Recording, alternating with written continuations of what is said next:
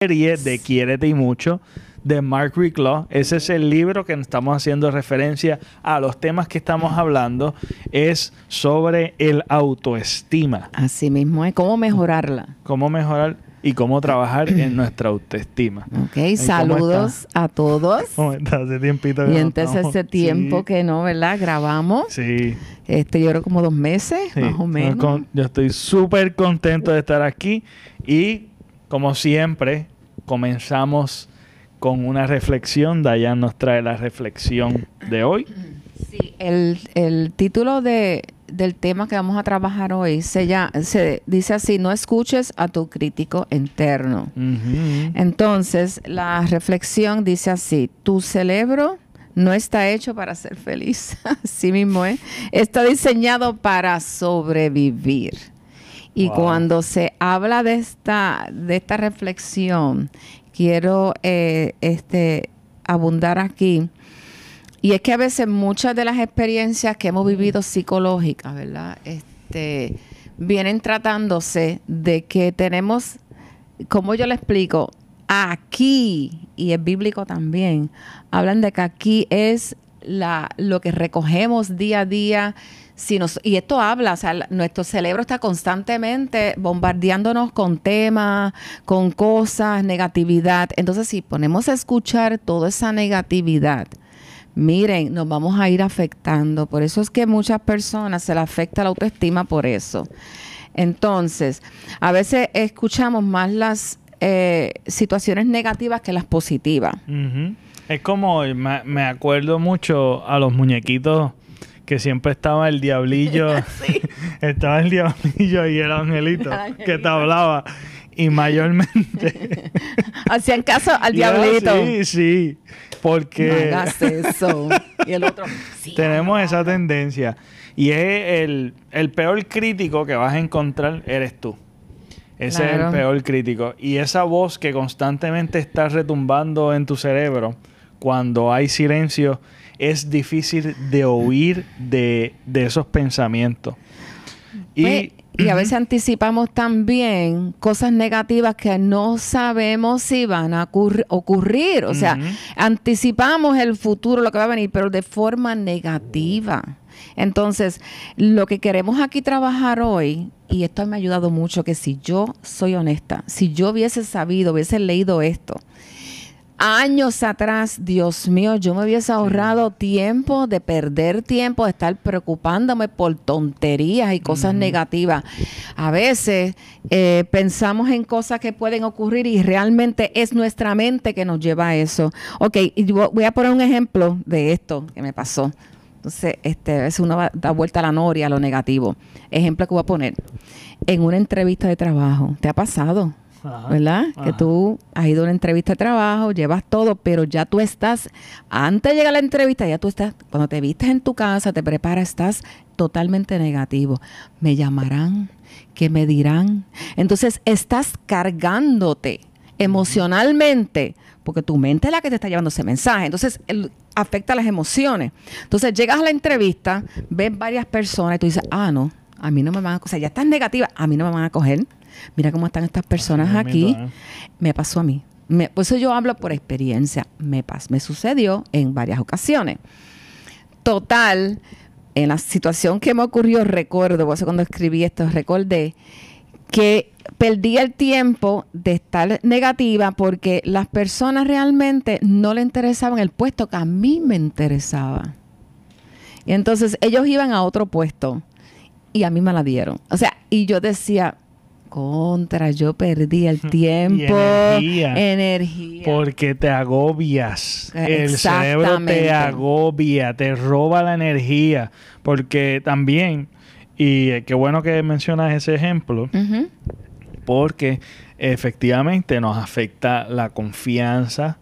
eh, y eso, yo creo que en cada reto que yo he tenido en mi vida, me sucede eso.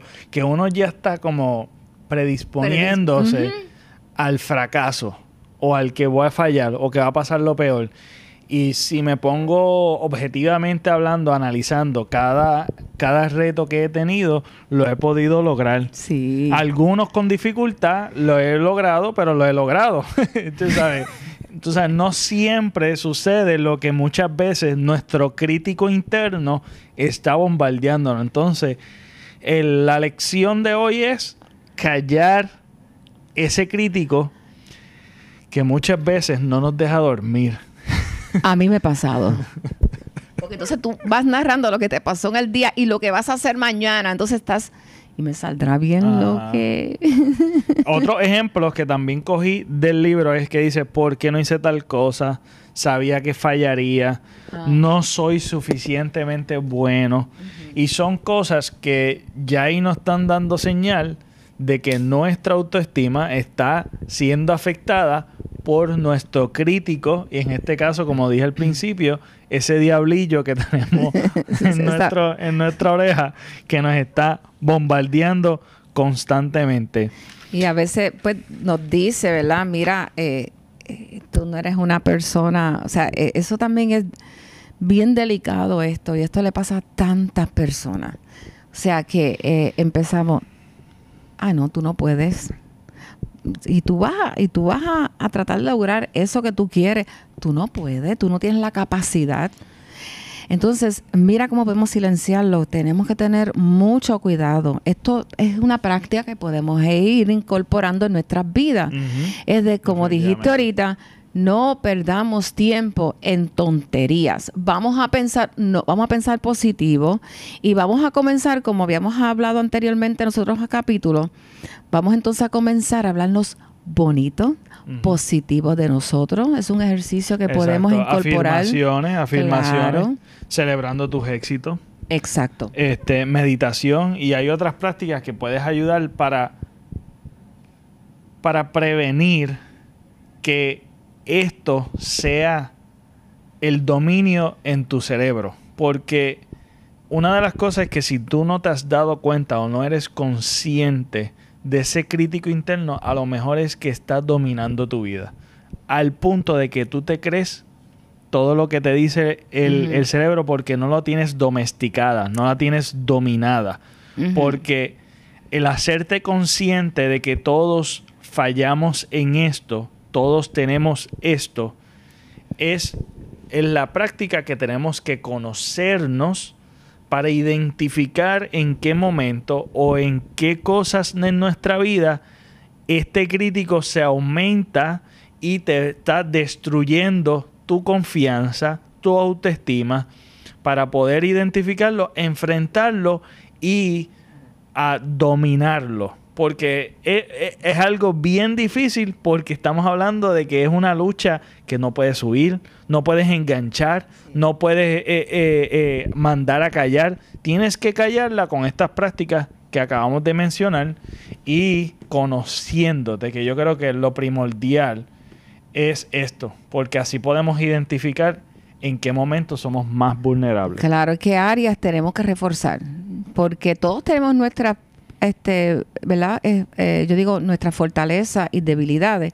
Entonces, lo que vamos a ir incorporando es todas esas defensas que sean positivas a nuestras vidas. Así que tú vales, vales mucho y sí puedes callarlo. Sí se puede, porque es la lucha que pues que día a día lo estamos haciendo nosotros también. Y si lo hemos hecho, no es imposible, lo puedes hacer. Es una lucha que, que, que, uno tiene, que, que, todos tenemos y no estás solo.